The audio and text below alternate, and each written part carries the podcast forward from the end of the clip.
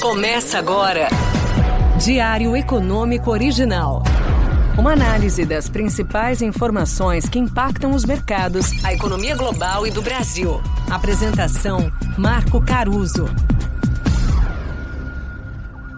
Bem-vindo mais uma vez ao Diário Econômico Original desta terça, dia 4 de outubro de 2022.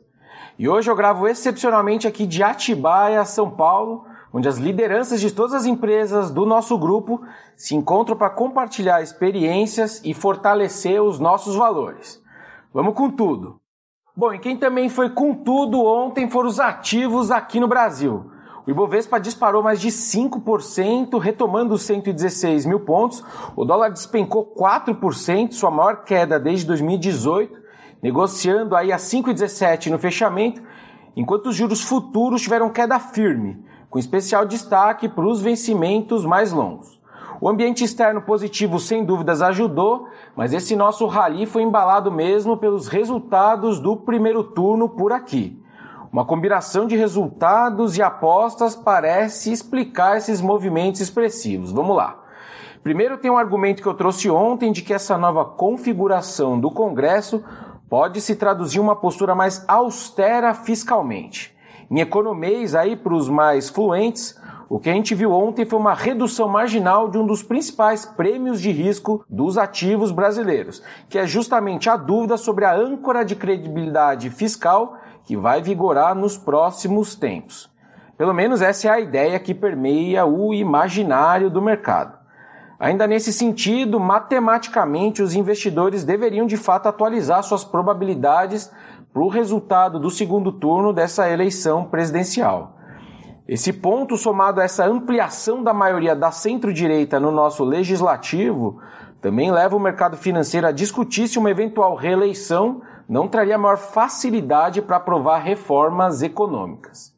E por fim, e até antes disso tudo, parece existir alguma esperança dos analistas de que o resultado mais apertado nos votos para presidente pode se traduzir em acenos para o centro de ambos os lados. Vamos ver.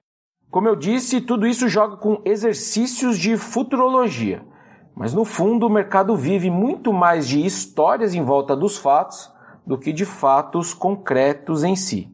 Enfim, cenas dos próximos capítulos.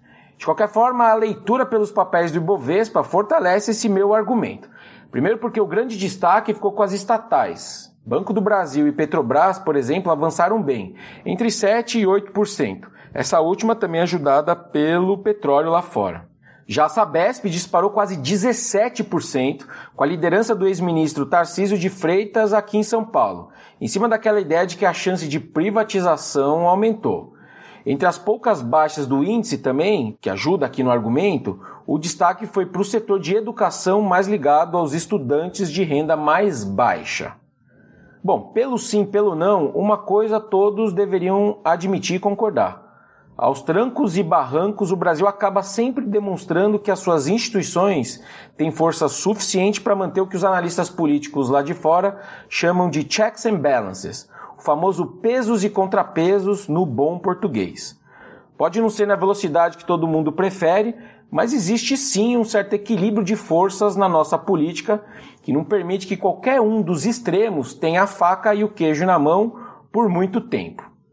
E para mim isso deveria ter sim algum valor para os investidores no mundo onde, por exemplo, o Chile quase embarcou numa revisão da sua constituição e do outro lado os progressistas italianos estão vendo aí o medo de ter os seus direitos individuais e liberdades sociais sendo tolhidas. Enfim, filosofando um pouco aqui. Daqui para frente, o que vale prestar atenção aqui no Brasil, pensando nas eleições? Primeiro, para que lado os candidatos derrotados migrarão seus apoios? De que lado os governadores, eleitos ou não, vão migrar os seus apoios? Como as novas pesquisas vão se comportar a partir daqui? Lembrando que as pesquisas elas se ajustam para refletir mais o perfil do eleitorado do primeiro turno. Então essas primeiras pesquisas são bem importantes.